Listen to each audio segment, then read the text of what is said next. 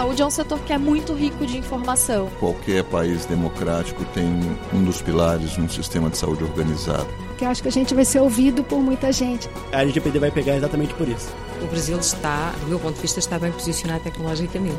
Toda a tecnologia que a gente tem disponível, a gente também consegue aplicar ali. É muito mais amplo do que simplesmente uma consulta. Acessibilidade a todos, mesmo para aqueles mais carentes. Podcast Saúde Business.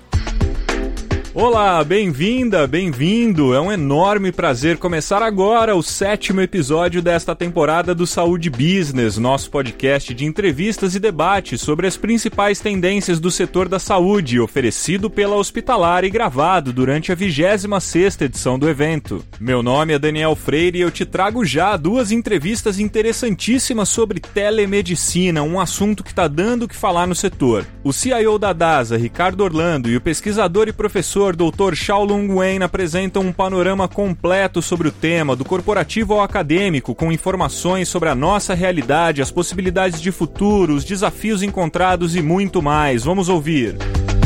O papo agora é com o Ricardo Orlando, que é formado em matemática na USP, é especializado em administração pela FGV e tem um MBA no MIT. E ele é CIO da DASA, fez uma palestra, uma apresentação junto com alguns colegas sobre telemedicina e vamos conversar um pouquinho agora rapidamente aqui. Ricardo, seja bem-vindo. Obrigado, obrigado, pela por, oportunidade. Obrigado por participar.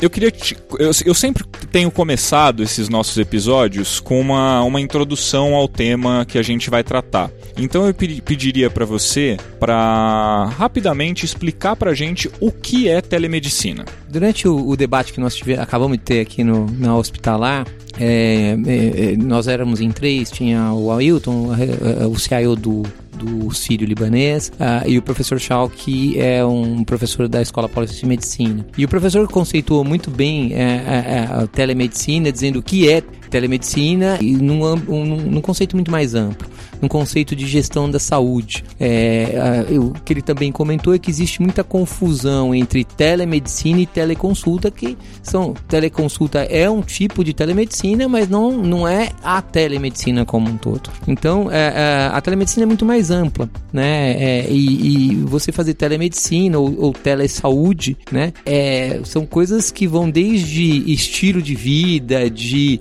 cuidados nutricionais, medicina diagnóstica, enfim, é, é muito mais amplo do que simplesmente uma consulta à distância. No caso da DASA, que é uma empresa de medicina diagnóstica, o quanto, quanto a telemedicina está presente e em que circunstâncias?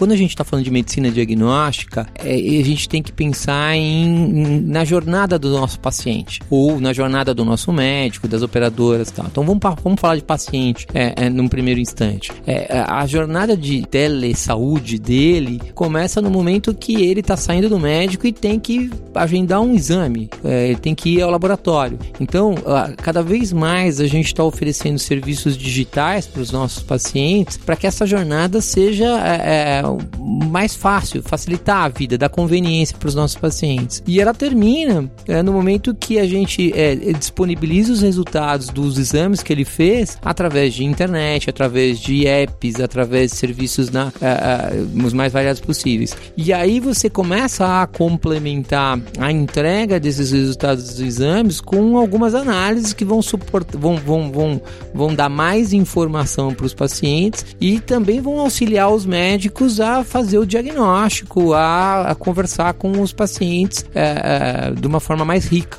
Então você, a gente acaba usando não só os canais digitais, como uh, mecanismos usando inteligência artificial é, para colocar mais informação na mão do paciente e do médico. A gente tem falado muito aqui na Hospitalar 2019 sobre a questão dos dados, da, da segurança desses dados e tudo mais. Queria te perguntar, como CIO da DASA, é, como é que vocês lidam com isso? Qual é a preocupação? A LGPD tá, a implantação dela está vindo em um ano, um ano e pouco. Como é que vocês lidam com essa questão e qual o cuidado que vocês trazem? A gente sempre teve um cuidado enorme com os dados, né? Porque se você lembrar, do ponto de vista da legislação brasileira, uh, os dados de diagnósticos pertencem ao paciente. Então, a, a preocupação é, é, que sempre existiu e existe ainda hoje é dar, de dar esse, essas informações que o paciente é, franqueou para nós guardarmos, né? É, só dá para ele, né? Ou se ele eventualmente quiser passar essa informação para uma outra pessoa,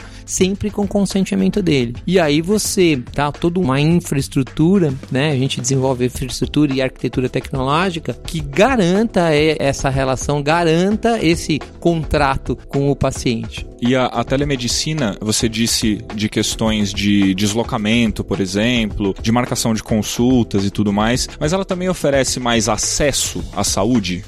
É o que eu comentei, né? Na hora que você dá um diagnóstico, né? Um laudo, na verdade, mais rico, com mais informação, com mais análise, é você está dando acesso. Você está dando informação. Quando você dá informação, você está dando acesso à saúde. Mas existe ainda. É, existem desafios culturais para se romper para o avanço ainda maior da telemedicina? O que a gente vai ver nos próximos anos, e, a, a, e aí eu estou falando de uma maneira mais ampla, e estou falando talvez até menos como o DASA aqui, é, na saúde como um todo, a gente vai começar a ver é, mudanças culturais é, é, como consequência de mudanças tecnológicas e mudanças de processos é, que a gente é, é, percebe é, como, como espectador em outras indústrias. Então, quando você pensa em Uber, por exemplo, mudou a relação das pessoas como elas se transportam.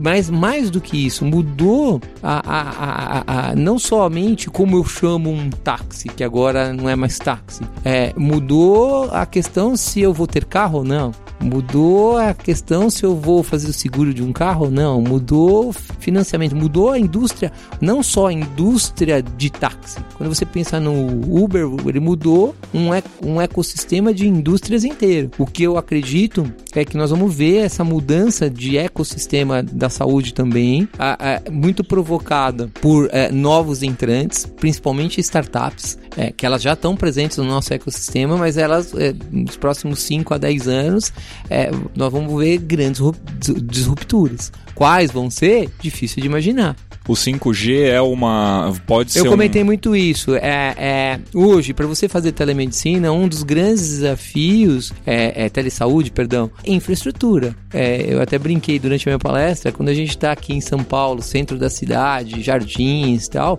é, você tem uma infraestrutura não muito diferente da Europa, dos Estados Unidos, mas quando você se, se desloca cerca de 10 quilômetros do centro de São Paulo, você vive uma realidade completamente diferente, onde não tem infraestrutura. Quando você pensa em 5G, isso vai mudar completamente a relação essas, essas revoluções que a tecnologia vai promover é, e com certeza a DASA vai, vai trazer, vai ser uma das pioneiras aqui no Brasil, são absolutamente todas em prol do desenvolvimento da saúde é, vai entregar mais valor para a sociedade, para o paciente, para os médicos. Nós vamos. É, é, é, é a, a, é, tudo isso agrega valor para a gente e, no limite, como consequência, nós vamos continuar vendo um aumento muito grande na expectativa de vida das pessoas e na maneira que elas vivem, né? elas vão viver com muito mais qualidade. Com quem vocês aprendem para implantar tecnologia, para implantar telesaúde, a telemedicina, enfim, com, onde vocês buscam referência? É, em todas as indústrias que têm é, feito disrupturas. É, então, quando eu vejo uh, uh, bancos, por exemplo, né, que é a indústria que eu, que eu trabalhei muitos anos lá, tem muito a aprender. Quando eu vejo uma Amazon, que é, são, é uma empresa é, é, coincidentemente parceira nossa, a gente aprende ali. Enfim, então todas as indústrias que estão pensando diferente. E o que, que vocês já são capazes de ensinar? Assim, nós, somos a, a, a, uma empresa referência na medicina diagnóstica. Então, ensinar é uma palavra talvez meio pedante, né? Eu não, não usaria, mas assim, é, tem, tem, é, quando a gente fala em transformação digital, por exemplo, na área da saúde, a gente percebe que a, a gente está fazendo um bom trabalho e qual é o termômetro disso? Muita gente vindo nos procurar e a gente atraindo muito talento para trabalhar com a gente. Então, é, esse é um bom termômetro. Né? Eu não usaria a palavra ensinar. E esses talentos, esses, esses novos profissionais ou esses profissionais que se reinventam, eles existem em quantidade para se trabalhar com telesaúde ou eles precisam ser mais formados? É, hoje, é, quando você fala de profissionais, né, de pessoas, né, é, esse é um grande desafio, é, quer seja no mercado brasileiro, quer seja em qualquer outro mercado, né. É, é, é gente qualificada, boa e que tem a cabeça para pensar diferente, não é, um, não é uma coisa fácil. mas também não é impossível. E a gente tem, tem enfim, conseguindo muita gente para trabalhar com a gente e a gente espera trazer, atrair muito mais gente. E, e, essas mudanças, essas, essas nova, esse novo posicionamento que vocês já têm há, há anos e mais se desenvolvem cada vez mais, é, eles são, você chamaria eles de imprescindíveis para lidar, como você mesmo citou na sua apresentação, de crianças, de filhos, de jovens que já, que mesmo tão, mesmo pequenos, pré-adolescentes já querem um smartphone, um cartão de crédito e, e vão demandar cada dia mais esse tipo de, de atenção? É, eu entendo que sim, é, sabe? Quando a gente fala, tá falando de gente, de talento e tal, é, é, o que a gente tem percebido lá na DASA é que é, essa galera toda eles vêm trabalhar com a gente muito pelo propósito, né? Assim, é, é, a, a DASA nós atraímos muito por, por, pela questão de trabalhar com o improvement de saúde das pessoas. Então, a, a, as pessoas que estão trabalhando com a gente lá, elas acreditam muito no propósito, né? O propósito é nobre, né?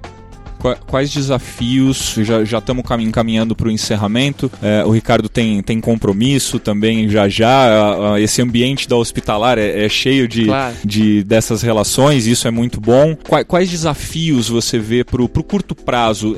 Falando especificamente da DASA, que é essa referência no Brasil, é, quais desafios de, de, dessa revolução tecnológica, da, da telesaúde você imagina para a DASA no, num curto prazo? O desafio é continuar inovando, é continuar atraindo gente para fazer fazer essa inovação, é continuar sensibilizando a, a, a, enfim, os nossos pacientes para entregar mais valor para eles, entender qual é o, o, que, o, o que é que eles precisam. A gente tem um lema lá que o paciente é a nossa razão de existir. Então a gente tem que estar sempre conectado com o paciente e entendendo o que ele precisa. Então esse é o, é o, é o desafio.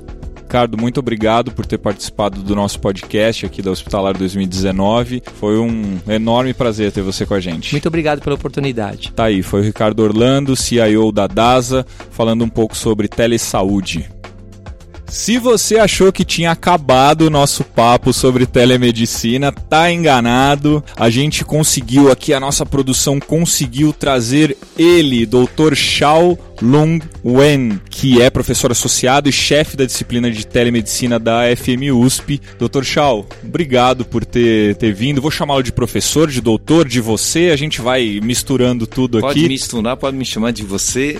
Inicialmente quer dizer que é uma grande satisfação estar aqui juntamente para nós trocarmos ideias. Ah, que legal, que legal. A gente está muito feliz de tê-lo aqui. Temos certeza que vamos produzir aqui um conteúdo para ser ouvido por muitos anos. É, eu queria começar, assim como eu comecei com o Ricardo, que fez essa, essa abertura aqui do, do nosso episódio do podcast, fazendo uma pergunta bem básica. Porque eu quero chegar numa provocação, porque me disseram que, que você é, é, tem esse, esse tom de, de, de despertar essa provocação. É, o que é telemedicina ou telesaúde? É, são a mesma coisa, falando de telemedicina e telesaúde, ou não? São coisas diferentes?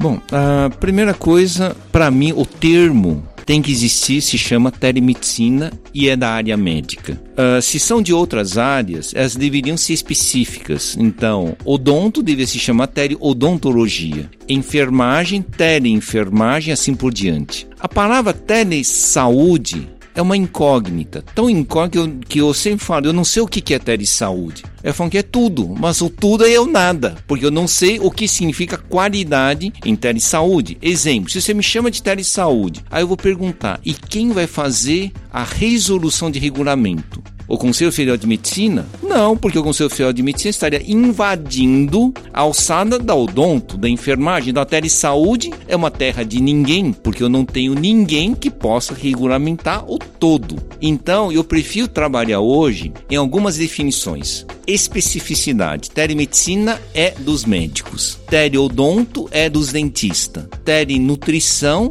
é dos nutricionistas. O segundo conceito, o que há de melhor em cada tele que possa ser integrado um com o outro para melhor cuidar das pessoas, isso vão chamar de telesaúde. Porque aí nós já sabemos tudo que há de excelente que já está cuidadosamente regulamentada, vamos chamar de telesaúde. É como se nós tivéssemos um Interpol da na telesaúde, porque nós temos o que há de melhor. É por isso que eu acho que nós temos que tomar cuidado quando se coloca palavras, mas sem saber o significado da qualidade, tá? Então, a, a telesaúde, teoricamente, semanticamente, a medicina ficaria dentro da saúde, mas funcionalmente ele é meio perdido porque eu não tenho nenhum processo que regulamenta. Outra pergunta que está muito parecida. Você faz questão de diferenciar telemedicina de teleconsulta. Uhum. Por quê? Porque na verdade a consulta é apenas um pequeno ato médico. O médico faz muito mais do que isso. Por exemplo, se eu estou acompanhando uma pessoa que tem alguma doença crônica ou um idoso, eu já conheço, isso não é teleconsulta, isso se chama telemonitoramento de crônico. Se eu estou conversando médico com médico, isso não é teleconsulta, isso se chama teleinterconsulta médica. Se eu pego o teu ECG e eu olho e emito um laudo, isso se chama telediagnóstico. Então o que acontece? As pessoas confundem que a teleconsulta é telemedicina. É errado. A teleconsulta não passa de 2% da telemedicina. A telemedicina então tem a teletriagem uh, referenciada. O que, que é teletriagem referenciada? Não te conheço você precisa de cuidados. Em vez de você se deslocar aleatoriamente, eu te avalio. Me conta o que está acontecendo, me mostra o que, que foi. Aí eu decido. Você vai para tal local. Ou, errado, eu vou chamar um médico para ir para tua casa para te cuidar. Isso é uma teletriagem. E por que, que não é uma teleconsulta? Porque eu não finalizei o processo e eu pré-avaliei. Então, o que, que aconteceu? Quando as pessoas colocam que tudo é teleconsulta, fica tantas coisas que ninguém mais sabe o que dizer e qualquer falha em alguma das coisas ele tira do todo esse processo.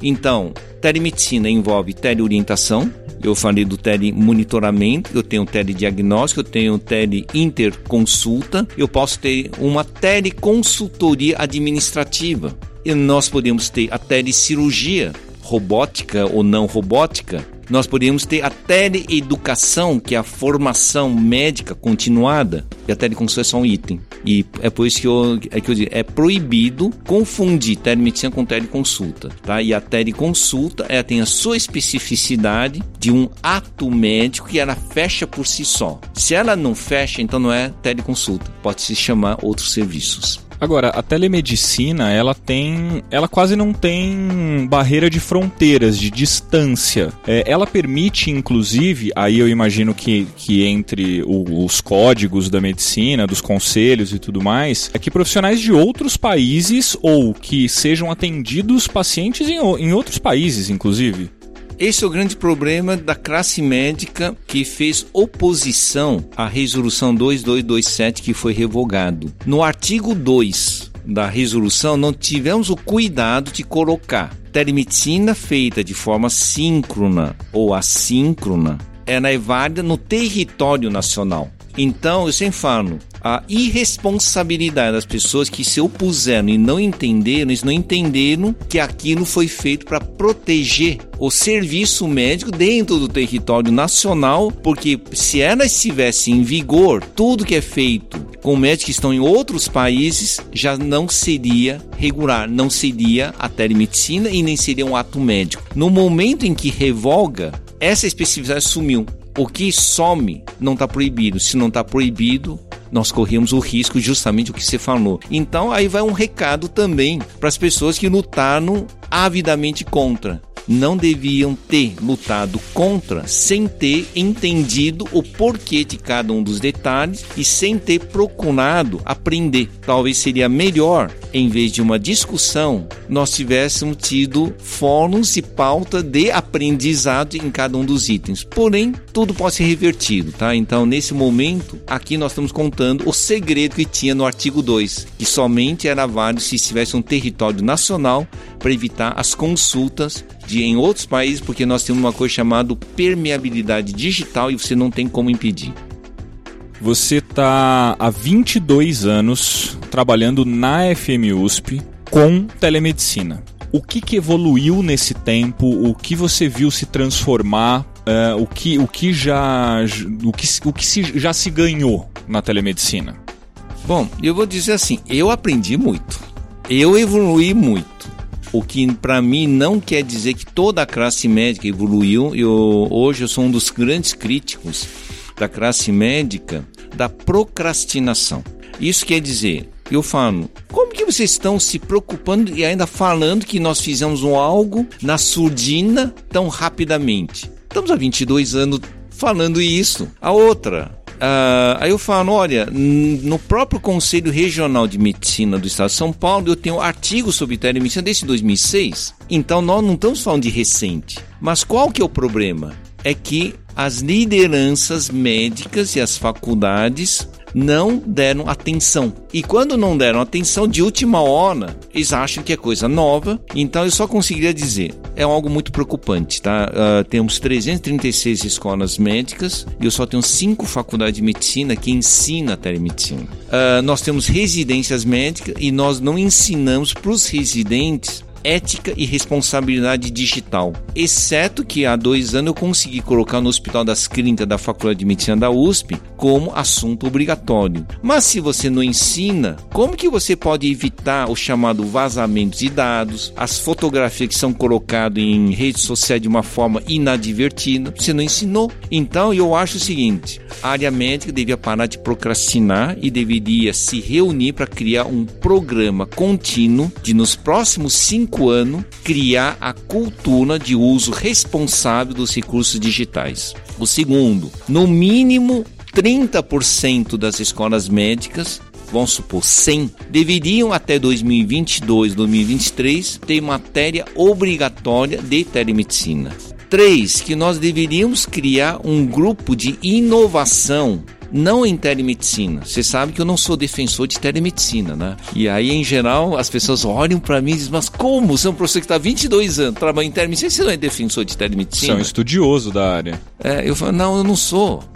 Eu sou defensor da saúde conectada eficiente para a população, aonde a telemedicina é um dos recursos interativos que nos permite. Então eu não posso, na verdade, gostar da tecnologia e da solução pela solução. Eu tenho que olhar a cadeia da eficiência de serviço e saúde que eu posso melhorar na vida da, das pessoas, tá? Então eu sou um defensor de formar um consórcio de instituições que analisa a verdadeira saúde conectada que melhora a qualidade de vida da saúde, da, da saúde das pessoas usando recursos de telemedicina e saúde conectada. Por que que esses, esses passos que você propõe até 2022, todo esse período de elevar a 100 universidades, de enfim, to, tudo isso que você acaba de explicar, por que que isso é importante e por que que isso vai garantir essa melhoria na saúde para as pessoas?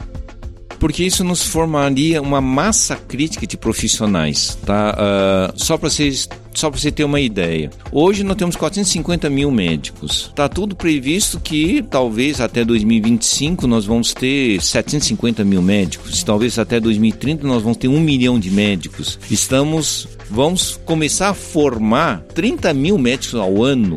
Então se disse, mas calma, você está formando 30 mil, 30 mil, 30 mil, 30 mil. Então em 4, 5 anos eu vou formar 120 mil sem ter conhecido recursos tecnológicos, então tem alguma coisa errado. Então, mas se nesses anos eu puder colocar 100 faculdade de medicina, em vez de eu ter 30 mil, eu tenho 10 mil que saibam sobre telemedicina. Em 4 anos, eu teria 40 mil o que me gera uma massa crítica suficiente para utilizar os recursos tecnológicos para uma logística de saúde. Então a tendência, a ideia não é substituir a medicina, mas é criar uma massa crítica de profissionais que tenham responsabilidade no uso da tecnologia para melhorar a saúde, tá? Então nesse contexto é a massa crítica que vai gerar uma indução até 2030 para que toda a área médica saiba usar a telemedicina corretamente. Além da melhoria na saúde, a telemedicina consegue garantir mais acesso à saúde a quem, porventura, por algum motivo, não tenha tanto acesso, por morar distante, por, enfim, qualquer, qualquer questão? Eu diria que isso é obrigação, não é nem poderia. Se nós não conseguimos fazer isto, para que telemedicina? Tá? Então eu acho assim, uh, conceitos que eu falo para telemedicina. Primeiro, telemedicina não reduz custo. Mas por que não reduz custo? Porque eu não aceito que a telemedicina reduza custo. E eu aceito que a telemedicina aumenta a eficiência. E o que, que é aumentar a eficiência? É reduzir desperdícios inúteis e agilizar a cadeia de decisão e resolução. Isso sim é o nosso papel. A redução de custo é consequência porque senão eu nunca vou procurar agregar mais coisa, porque a minha função não é eu me contentar em, em reduzir o custo, mas a minha função é, com esse mesmo dinheiro, quantas pessoas que eu posso incorporar a mais para atender. E aí nós entramos no que você falou, que é o aumento de acessibilidade. A outra coisa é o seguinte, mas se eu aumento a eficiência, olha só, se eu tiver um complexo hospitalar com mil leitos, e eu disser, eu vou aumentar a eficiência em 20%. Sabe o que isso significa? Eu vou ter 200 leitos a mais funcionalmente. É mais um hospital. Eu não vou ter gasto dinheiro para construir o hospital e nem a manutenção do fundo de um, um custo fixo. Se eu conseguir aumentar em 20%. Então o que acontece? Também aumenta a acessibilidade. Então você aumenta não só a acessibilidade para quem nunca teve contato, que eu acho que essa é a nossa missão, como você operacionaliza com que o teu hospital de mil leitos funcionalmente de tão eficiente que é, ele consegue atender o equivalente a 1.200 leitos no modo clássico. Ah, isto é um sonho. Olhe para os bancos. Nós temos que aprender com os bancos. Os bancos foram tão inteligentes, tão inteligentes, que eles não inventaram internet banking. Eles também inventaram internet banking. Eles criaram uma cadeia que otimiza a forma de oferta de serviço financeiro para você. Aí eles pensaram: uh, primeiro eu vou fornecer então o internet bank como telemedicina. As caixas eletrônicas, você pensou se fosse um home care, um tele home care? E as agências seriam os hospitais. Então, olha só, nós deixamos de ter aquelas filas imensas nos bancos para ter o quê? Gerente personalizado. Isso sim é inteligência. E é aí que eu acho que o nosso grande desafio e compromisso com a população é criar essa cadeia de saúde, digamos, humanizada, responsável e que cuide da sociedade. Eu não estou falando nem do indivíduo. E a questão da humanização não é olho no olho, como dizem.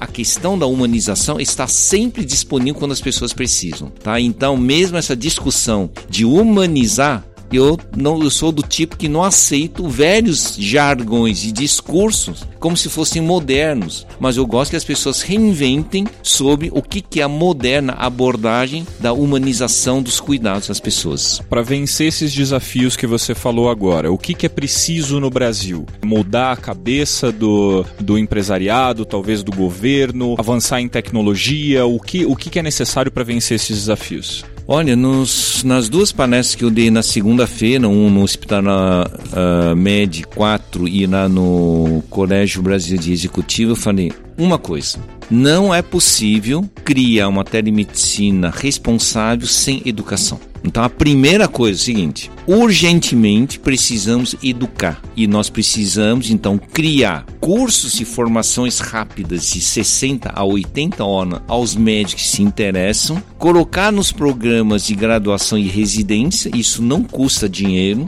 Então a primeira urgência, formar pessoas. A segunda urgência, criar um consórcio multitelemedicina. Nós não podemos uh, gerar preconceitos à telemedicina privada e comercial, como ocorreu nessa discussão. Essa discussão sempre falaram, não, estão querendo vender, isso é, é diminuir a qualidade. Não. Nós queremos impedir os excessos irresponsáveis, mas o desenvolvimento de uma telemedicina privada e comercial, ela gera riquezas para uma sociedade. Então, aí eu falo, nós precisamos ter a academia se aproximando da telemedicina social e da privada para construir e eu, em vez de chamar de comercial, eu prefiro chamar telemedicina acadêmica aplicada. O aplicado são todos os comerciais e privados responsáveis. Enquanto nós não tivermos a entrada efetiva da academia dentro dessa cadeia, nós vamos ter sempre essas discussões de radicais. Então, eu sempre falo que a academia tem que entrar como uma unidade estabilizadora de conflitos e ela tem que ser um laboratório para dizer: eu tenho isso em trabalho, então isto não pode ser criticado ou não. E aí é que eu acredito: formação de um consórcio misto, academia, iniciativa privada, esferas governamentais e gerar um pacto. Vão fazer um plano quinquenal de melhoria da saúde para a população e nós deveríamos prestar conta para a população quais são as etapas que nós avançamos. Então eu diria, o teu podcast já é bom, nós deveríamos também criar a educação em saúde conectada para a população e aí nós elevaríamos o nível de entendimento de toda a sociedade. Aí sim estamos prontos para fazer um crescimento. E eu suponho que isso deveríamos fazer aceleradamente até 2022. Existe alguma, algum país que seja referência no uso da telemedicina que, que possa ser citado, que possa ser, ser, ser usado como referência mesmo? Olha, eu acho que são vários, uh, cada um na sua especificidade, o que não existe é um único. Mas os países escandinavos vão muito bem, né? Uh, a Dinamarca vai muito bem, a Holanda vai muito bem. A Estados Unidos tem avançado, mas eles têm também alguns seus, dos seus problemas. O que eu estou querendo dizer é que o seguinte: o mundo também não se consolidou definitivamente ainda em termos de porque estamos numa fase de transição. Então você me perguntou por que, que eu estipulei os tempos. E eu acho que a partir de 2025 será inviável pensar no passado, porque a tecnologia vai ter evoluído tanto, a criação das culturas vão ter evoluído tanto, e a questão da telemedicina não é só de serviço. Algumas pessoas acham, não, é, é uma questão de oferecer mais qualidade de serviço ou não. Eu sempre falo, tem uma coisa nos bastidores que ninguém fala, tá? Em planejamento da remuneração. Você não adianta você falar que vai prover um serviço se você não discute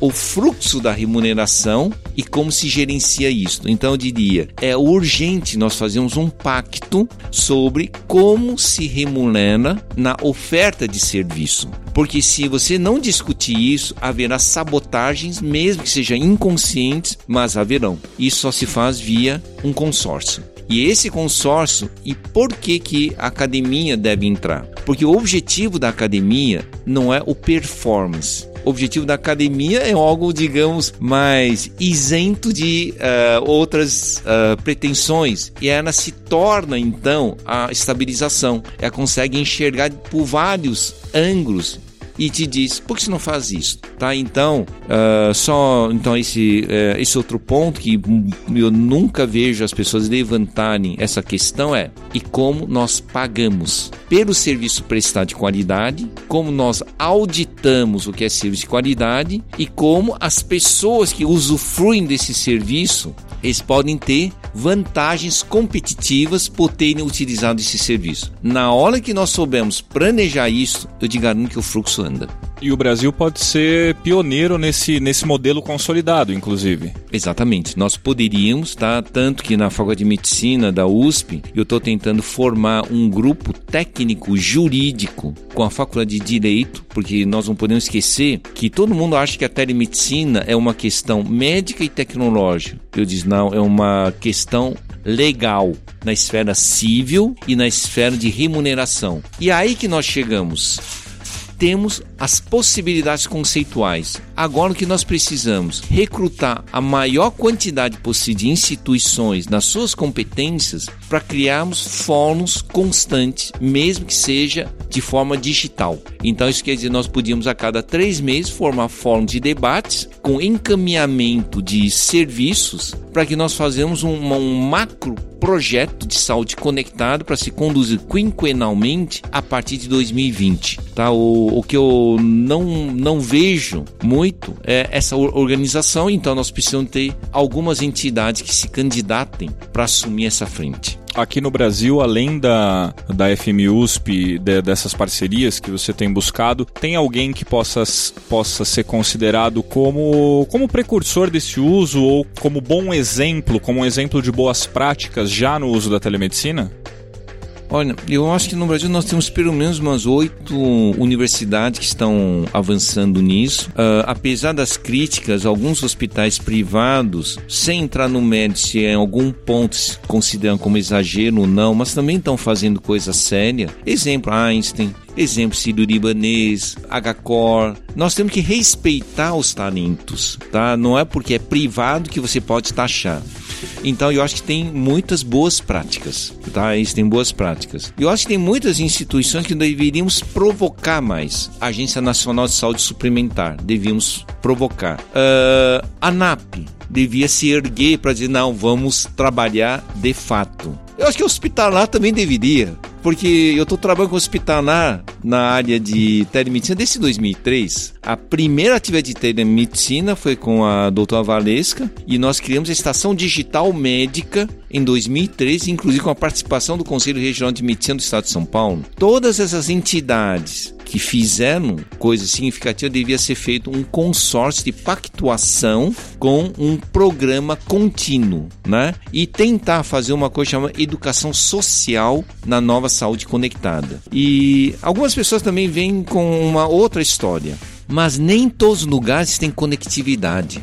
Falei, ué, então por que nós não fazemos bem feito nos locais que já tem conectividade e os que não tem nós pensamos depois? A outra coisa, devíamos envolver o exército e as forças armadas. Aí novamente aí vem arregaram os olhos. Eu falei, quais o Exército é um dos maiores pontos de integração nacional de, de áreas remotas. Por que, que nós não devemos envolver as Forças Armadas para discutir como levar a saúde para as áreas remotas, porque eles estão presentes. Isso sim é um desenvolvimento social de fato, sem preconceito nenhum aonde todos nós estamos unidos para fazer um algo bom. Eu até terminaria uma coisa: se o exército entrasse, quem sabe nós poderíamos induzir melhor o uso do satélite brasileiro geoestacionário que está há dois anos sem uso pleno. Então, quem sabe que com isso nós até ativaríamos oficialmente de uma forma ampla o uso do satélite geoestacionário e faria uma cobertura de conectividade para o país. Isso está nas nossas mãos desde que nós saibamos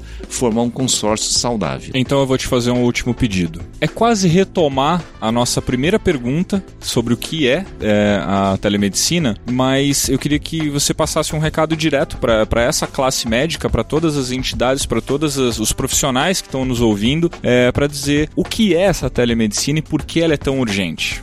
Bom, a telemedicina era, na verdade, é o resultado da mudança digital da sociedade humana nós nos transformamos. E a telemedicina nada mais é do que a expressão na área médica dessa transformação digital. Essa transformação digital tem que ser feita de uma forma responsável quando nós estamos tratando com a vida das pessoas. Então eu diria que o seguinte: estamos evoluindo tão rapidamente que a educação não está acompanhando. Então, nós chegamos a um ponto. Eu tenho possibilidade, exemplo, se eu tenho possibilidade de te ajudar, mesmo que seja parcialmente, e eu me nego, o que você vai chamar isso? Você. Omissão. Nós não podemos ser omissos. Nós temos que ver o que nós temos, o que é seguro e prover. É assim que a sociedade espera de nós. Então, telemedicina é a aplicação de uma forma eficiente das soluções tecnológicas existentes para melhor cuidar. Isso não é só tecnologia, isso é intenção, coração e digamos, um senso de justiça de dar a democratização de saúde. Então, eu, eu, eu diria, todo mundo que começar a pensar de uma forma correta, eu acho que nós temos uma oportunidade em uma década reconstruir essa cadeia de saúde usando tecnologia. E aí eu tenho falado que eu tenho uma esperança que a partir de 2027 até 2030 nós vamos entrar na fase da telemedicina exponencial. Quer dizer, todas as tecnologias que atingem mais que um bilhão de pessoas nós chamamos de exponencial. Provavelmente em 2027 nós teremos muitas tecnologias exponenciais. E aí o lado mais mágico é quando nós temos um pool de profissionais de saúde e diz: agora eu tenho a melhor forma de levar a saúde para todo mundo que tenha esses dispositivos. Aí eu volto àquele ponto que você falou: acessibilidade a todos, né? Mesmo para aqueles mais carentes, tá? Então, isso é que nós temos essa possibilidade e nós não podemos fechar os olhos que nós temos essa possibilidade e na mensagem de que não, isto não é compatível com os nossos valores anteriores, nós sejamos omisso a uma, a uma vida melhor para as pessoas. Professor Shaw, muito obrigado por ter participado do nosso podcast. Foi, foi um tempo que foram alguns minutos de, pelo menos, de reflexão, mas tenho certeza que de muita inspiração, de revisão de propósito, de objetivos e de, enfim, de toda, de todo o pensamento em volta da, da saúde da medicina. Obrigado por ter participado. Obrigado pela oportunidade e fico contente de saber que pelo menos eu consegui provocar alguma reflexão. Obrigado. Que bom, obrigado.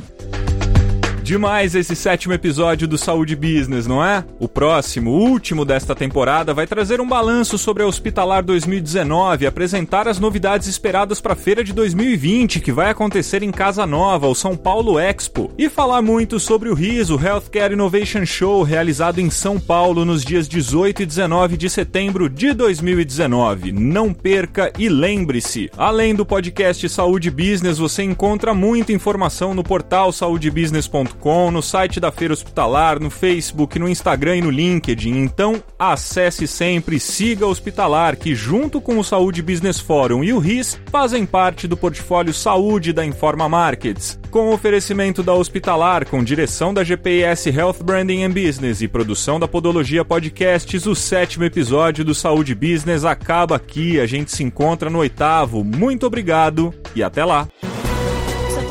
Saúde é um setor que é muito rico de informação. Qualquer país democrático tem um dos pilares um sistema de saúde organizado. Que acho que a gente vai ser ouvido por muita gente. A LGPD vai pegar exatamente por isso. O Brasil está, do meu ponto de vista, está bem posicionado tecnologicamente. Toda a tecnologia que a gente tem disponível, a gente também consegue aplicar ali. É muito mais amplo do que simplesmente uma consulta. Acessibilidade a todos, mesmo para aqueles mais carentes. Podcast Saúde Business.